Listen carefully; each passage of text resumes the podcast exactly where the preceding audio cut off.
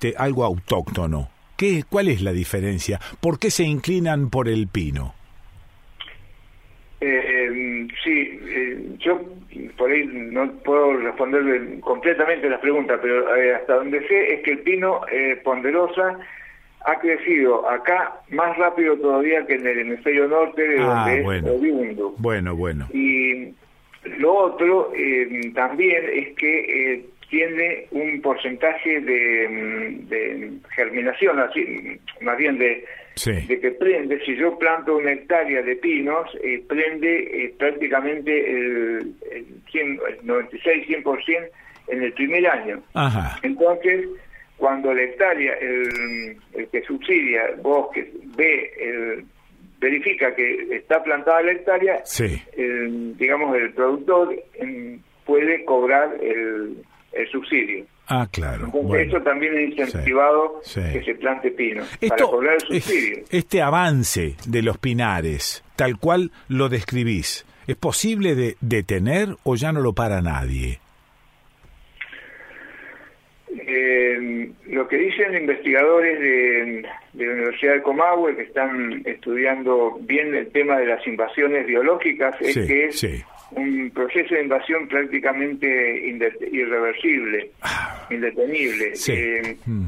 porque las semillas mm, van por el viento, eh, llegan a- hasta el límite del bosque de altura, que es el bosque de Lenga, un bosque que es muy bonito en otoño, una belleza, Ajá. y, pero después pierde las hojas Sí. y se está metiendo dentro de ese bosque y llega a ahogar el bosque nativo. Claro, claro. Eh, Mm. Entonces, eh, hay un proceso de invasión tan grande y después de un incendio, y ahí mm, nos tendremos que remitir a, a la zona del hoyo y de Bolsón, de Sí, Golondrinas, Sí.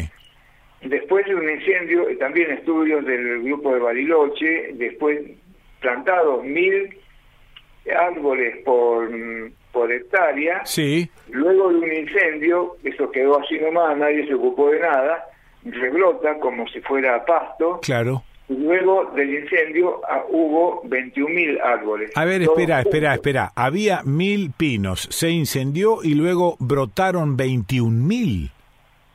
Sí, porque la semilla del pino no, eh, no se quema con el fuego, sino que se activa para brotar. Qué bárbaro, qué bárbaro. Entonces, no es que le prendo fuego al bosque de pino y lo elimino, no. Pero encima, Eh, encima el pino es este un árbol eh, bien resinoso, o sea que es proclive al incendio.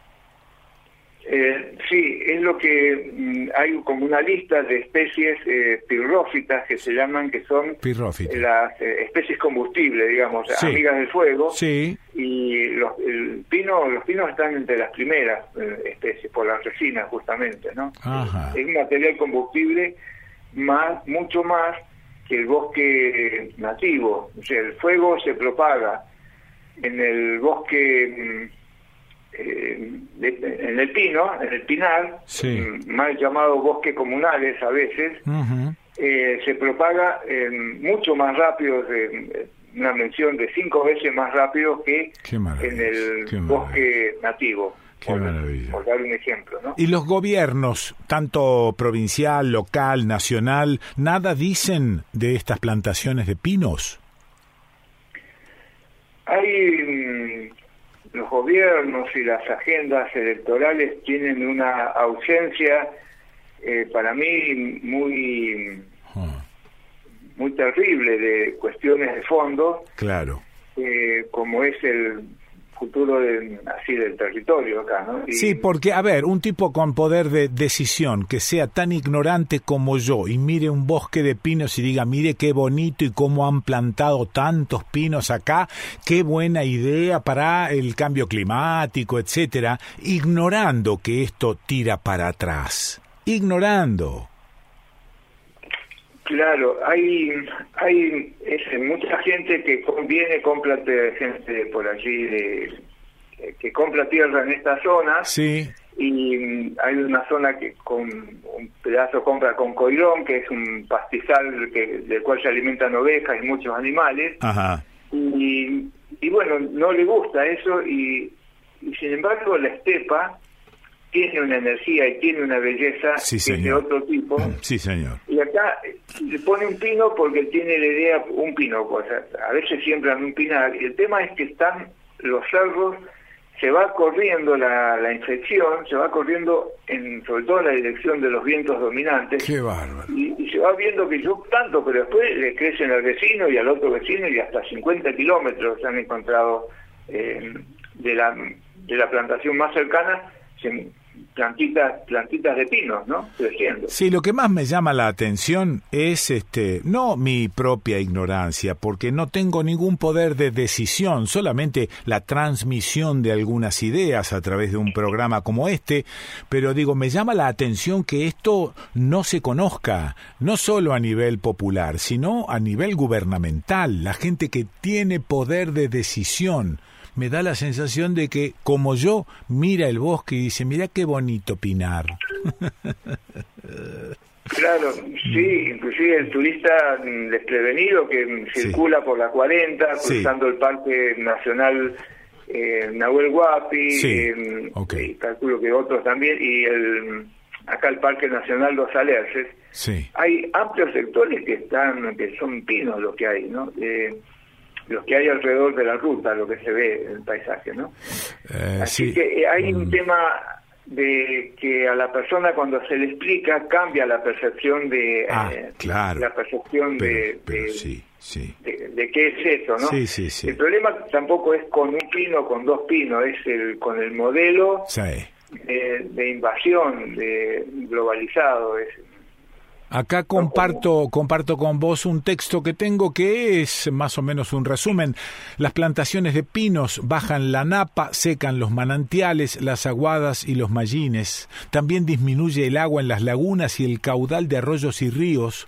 Las plantaciones de pino ponderosa consumen más agua que el bosque de ciprés, el 33% en años húmedos y el 64% en años secos. Continuar con las plantaciones en las del río Chubut no hará más que agravar la actual crisis hídrica en el valle inferior, donde vive el 45% de la población de la provincia. Más claro, echale pino. No sé, la verdad. ¿Algo más que quieras contarme, Lino?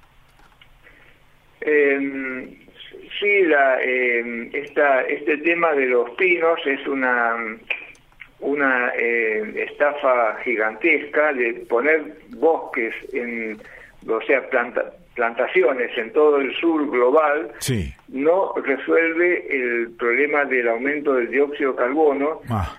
porque ese, eso se va a resolver eh, con, con procesos de parar esta carrera loca hacia el precipicio. Claro.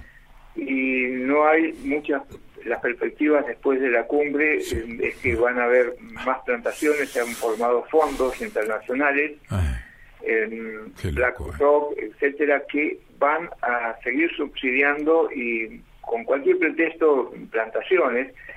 Y el problema es que eso implica el desplazamiento territorial de comunidades enteras, de, claro, campesinos, para mm, hacer plantaciones extensivas y quiero hacer eh, hincapié en el actual conflicto con el Lofkenkentreu, en, allí en, la zona de, Bolsón, donde eh, con la historia de, que yo soy forestador, me apropio de un terreno, eh, expulso a los, a los pobladores, no se van los asesinos, como el asesinato de Lucinda Quintuculay, la ah. abuela que estaba viviendo aquí, y después de otro de sus herederos. Sí y, y que se está militarizando, o sea, eh, es un conflicto, eh,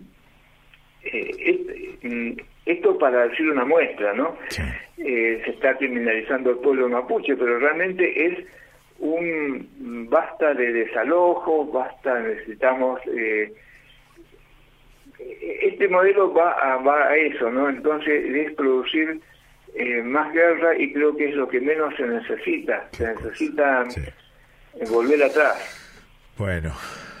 Bueno, Lino, eh, gracias por estos detalles y por este avive el seso y despierte de algunas cuestiones que por ahí ignoramos y dejamos pasar. Te agradezco mucho esta, esta, este encuentro, esta charla y este esclarecimiento. Muy amable. Muchas gracias, Quique. Muchas gracias por la oportunidad, por el espacio. Lo escuchaste a Lino Arturo Pizzolón. Sí, qué tema este, ¿no? Totalmente hecho a un lado. Como chiripapa miar, decía mi papá. Eh, bueno, ¿dónde escuchaste esto? Y en Estudio País.